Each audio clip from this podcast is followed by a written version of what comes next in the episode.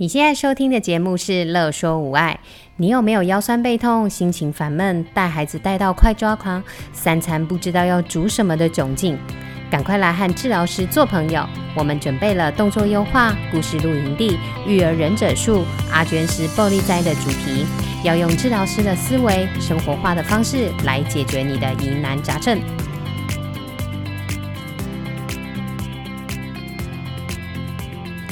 欢迎收听故事露营地。大家好，我是语言治疗师张小玲。上次的节目播出之后，有听众反映，他听到我在叙述女儿从被诊断到戴上眼镜的那一段，让他觉得很揪心，还默默的流了眼泪。不容否认，那时候真的花了一段时间去平复自己的心情。不过现在想起来，很庆幸。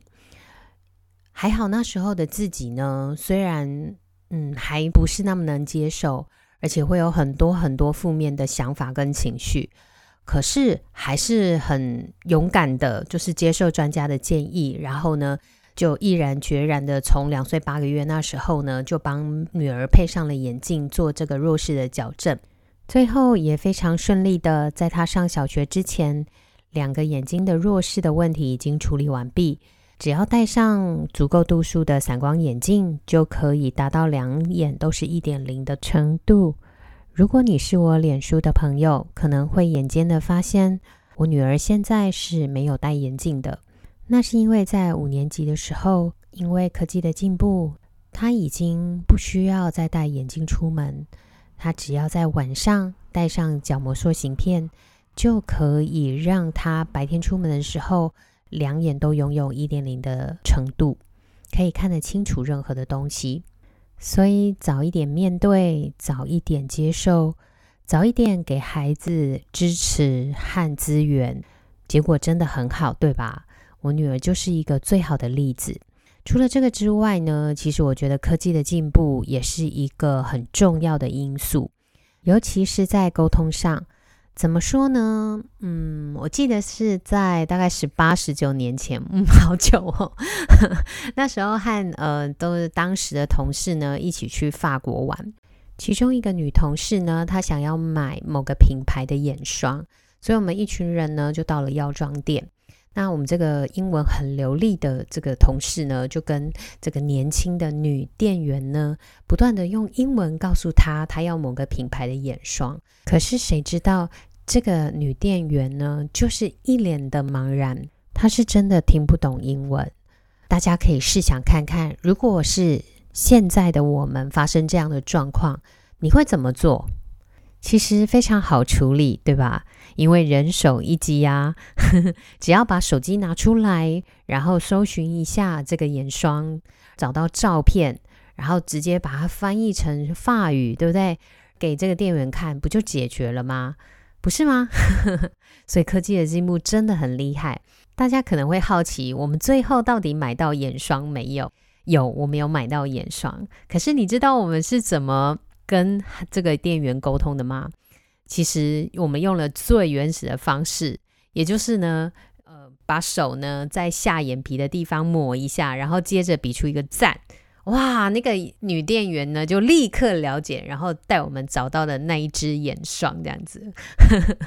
所以呢，其实沟通的方法不只是说话而已，其实呢，包括这些肢体的语言。包括我们透过手机传递的这些文字、图案，都是一种符号，或者是我们的肢体语言，也是一种可以用来沟通的符号。当一个人在沟通的时候，绝对不是只透过嘴巴说话这样单一个管道在沟通而已。如果当一个人的说话能力受限的时候，他是需要其他的符号来去协助跟帮忙的。嗯，我想要和大家分享一个我最近评估的一个一岁十个月大的孩子。当我评估完和这个刚生完老二、坐完月子的妈妈喂教的时候，妈妈瞬间就飙泪了。她就说：“为什么别的语言治疗师跟我说，一定要坚持到孩子说话才可以把东西给孩子？”是因为我太顺着孩子，才让孩子不说话的。昨天睡觉前，孩子要牛奶，我坚持到孩子哭着睡着。可是我好生气，也好难过，觉得自己好糟。哇！我当下听完，真的超想哭的。不容否认，温和的坚持也是一种策略。但是这些沟通困难的孩子们，只有坚持就够了吗？这样的方式其实完全是忽略了孩子沟通上的困难跟挫折。其实孩子需要的是真的是有效的策略跟引导啊。如果说话本来就是这个孩子比较弱的能力，学习的过程又这么痛苦，哇！如果是你，你会想要说吗？就算会说，当有人逼我说的时候，我应该也可以选择不说吧。所以我常常跟家长分享说，你不用逼他说话，因为逼得了这句，逼不了下一句啊。而且要说话这件事情，其实应该要从内在出发，从动机出发。说话是他自己的事情，诶，绝对不是你能逼出来的。孩子会学习说话，通常是这句话有用，不然就是觉得它好玩。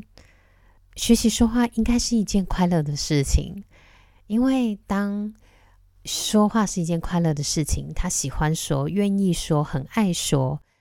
就算你不逼他，就算你不要求他，他也会自然的去不断的说。你害怕他不会进步吗？可是如果今天说话变成是你要逼他，你要跟他坚持到底，他才会说出一句话，这是你要的吗？这个其实是有点本末倒置了。像这个一岁十个月的男孩子，他其实非常的喜欢自己去操作东西。主动性很高，然后学习的意愿也很强。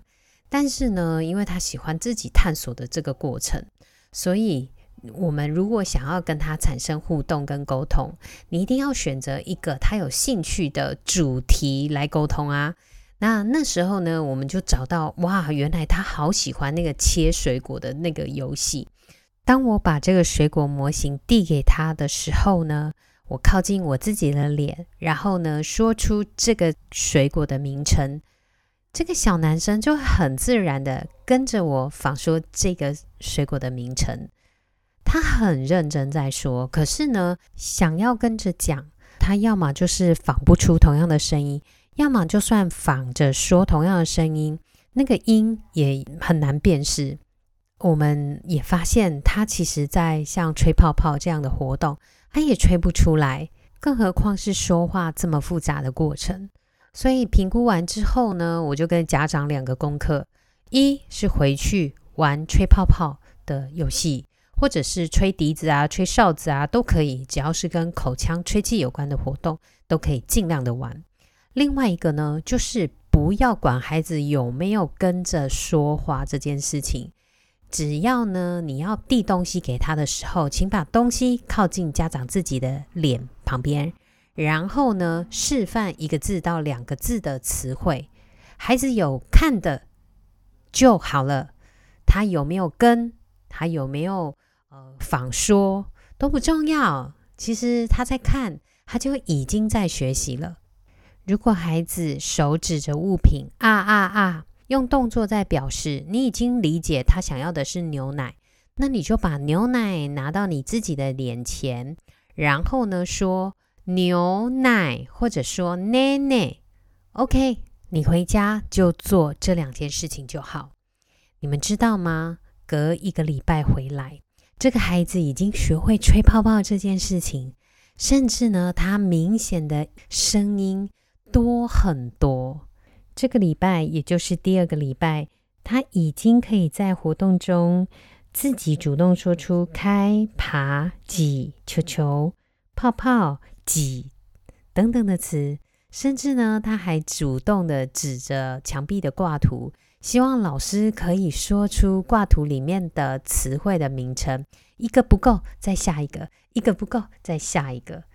你觉得他不会进步吗？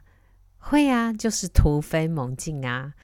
因为说话对于他而言是这么开心跟这么有用的事情，当然会一直进步喽。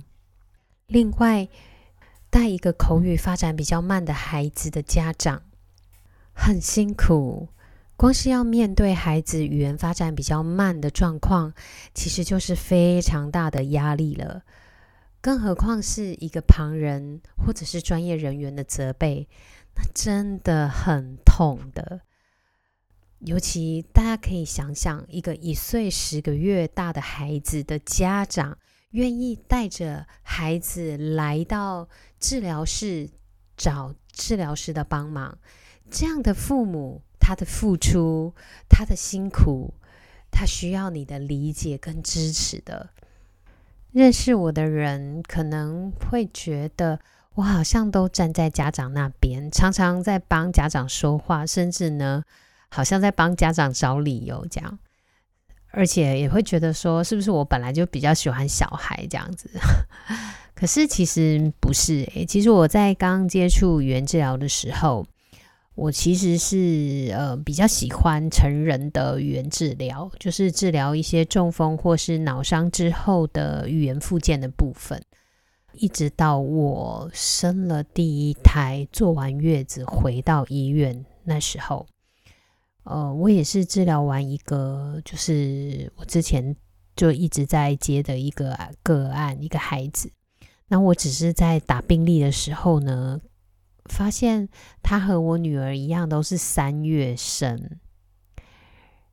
一想到，哇，如果她是我的女儿，该怎么办？我顿时之间在治疗室大哭，哭到不能自己，真的很爱哭诶，我觉得自己，嗯，但是呢，从那时候开始啊，我就告诉自己说。我不知道我能够做什么，我甚至不敢想象，如果我有一个呃发展迟缓或是声音障碍的孩子，我有没有可能像这个家长一样这么冷静跟这么坚持的去面对，甚至去好好生活？我不敢想象，我不觉得自己有办法做得比任何一位父母好。所以，也就从那时候开始，我越来越喜欢儿童的这个治疗的部分，然后也投出更多的心力。心里总是想说，如果我可以用我的专业帮助孩子一些，帮助这个辛苦家长一些，嗯，那我觉得这个工作很有价值。所以呢，嗯，真的就越来真的就越往儿童的这个语言治疗的方向走了。这样，嗯，好，今天的节目就到这里结束，谢谢大家的收听啊，希望大家喜欢今天的故事。如果有什么想要问我的问题，其实也欢迎在我们乐说无碍的粉丝专业中提出来，嗯，我可能也会在。呃，下一集节目里头啊，好去为大家解答这样子，嗯，就这样喽，拜拜。有任何问题、疑难杂症，都欢迎您来粉丝专业和我们互动或私讯我们哟。